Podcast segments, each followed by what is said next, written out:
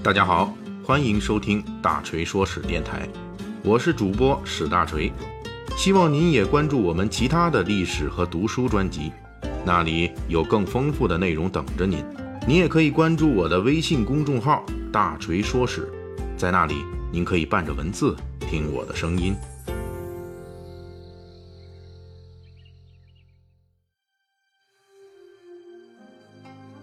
咱们《水浒细节解密》啊，上次恰逢正月十五元宵节，所以大锤呢就大开一嘴，跟各位读者听友聊了一期梁山好汉与宋代元宵节的相爱相杀的故事。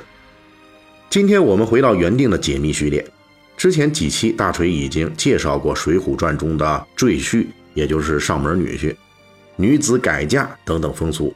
这一回大锤要说的是另外一种特殊的。但同时也非常典型的男女关系，那就是小三。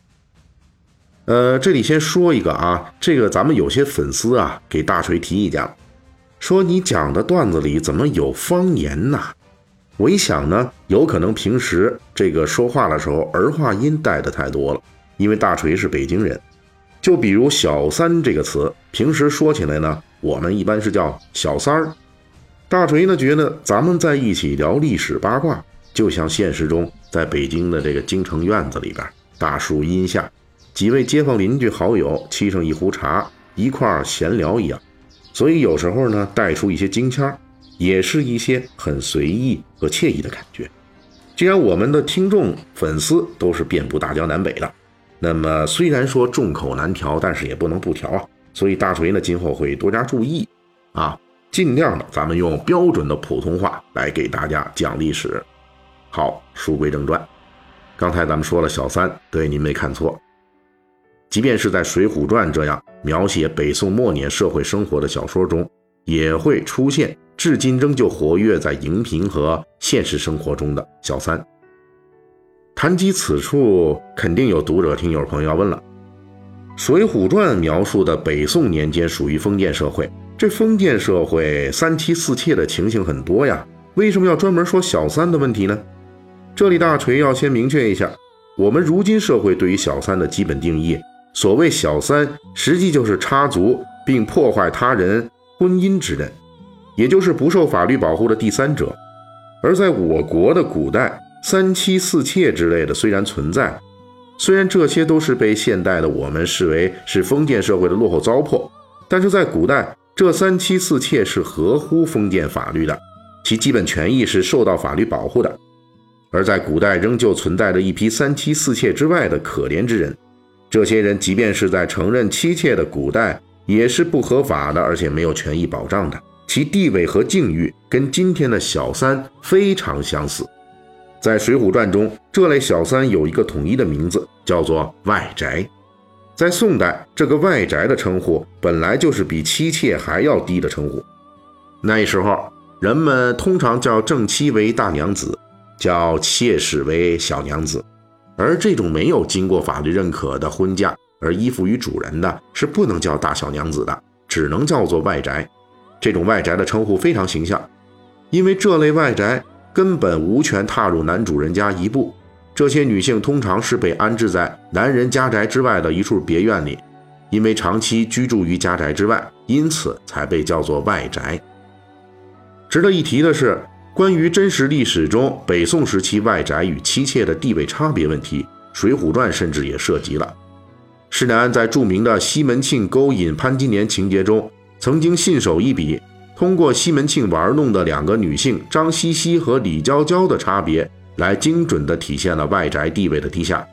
当时西门庆对王婆说：“羡慕武大郎有潘金莲这样的美女，自己却没有。”王婆就戏谑回敬：“哎呦，说西门大官人，你哪里缺美女啊？我就知道你西门庆在东街养了一个外宅，叫做张西西。”西门庆回答说：“这个张西西原来是唱慢曲儿的。”西门庆嫌弃她出身低贱，不是很喜欢，所以就养了座外宅。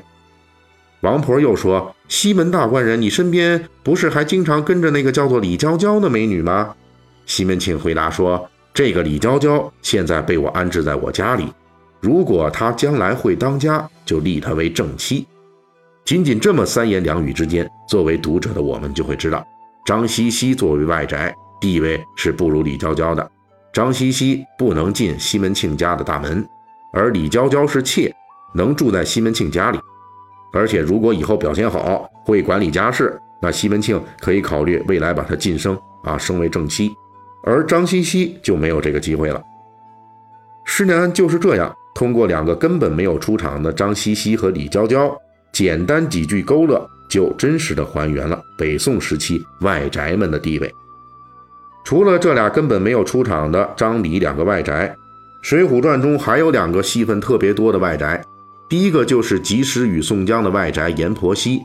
书中交代，当时阎婆惜母女在郓城县无处依靠，县衙的押司官宋江给予了他们救济。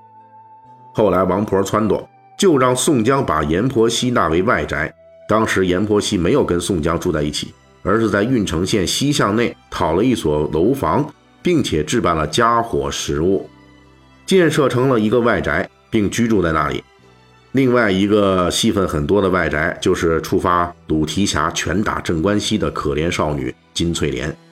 在后来鲁提辖打死镇关西潜逃的时候，在五台山附近遇到了金翠莲的父亲，这才知道金翠莲已经嫁给当地的大财主赵员外。当时金翠莲在赵员外这里做的是外宅。但是赵员外很喜欢这个外宅金翠莲，因此给予了金家妇女不少实惠，衣食无缺了。而且后来赵员外还冲着金翠莲的面子，介绍鲁提辖投奔五台山，出家做了和尚。在金翠莲这一节中，还发生了一个戏剧性事件：鲁提辖被金氏妇女请到自家居住的外宅里吃饭，鲁提辖这边正在作为恩人被金氏妇女请吃饭。赵员外听说金氏妇女请了一个野男人去了外宅，就怀疑自己被金翠莲戴绿帽子了，于是带着三十多个庄客打手前来捉奸。经过解释，才消除了误会。这也说明，在当时的北宋末年，养外宅并不是什么见不得人的事情。阎婆惜母女没当回事而赵员外听说有人去自己的外宅家，就光天化日带着几十人。浩浩荡荡开赴那里去捉奸，也丝毫没有顾及外人的意思，一切都是正大光明的。《水浒传》反映的当时北宋末年民间社会对外宅行为的这种态度，我们在历史记录中也是可以印证的。明代成书的《西湖游览志余》一书中就提到过，南宋时期都城临安的富户们啊，娶外宅行为非常普遍。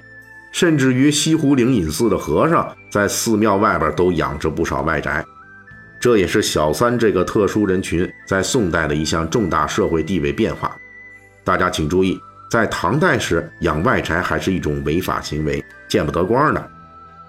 唐玄宗时期还规定，官员一旦被发现养外宅是要罚款的。到了北宋以后，外宅已经可以堂而皇之的出现了，民间大众习以为常。这主要是因为宋代开始封建礼制再度强化，女性的附属地位逐渐成为主流，无法再干涉丈夫的私养外宅行为，外宅开始泛滥并成为社会继承事实。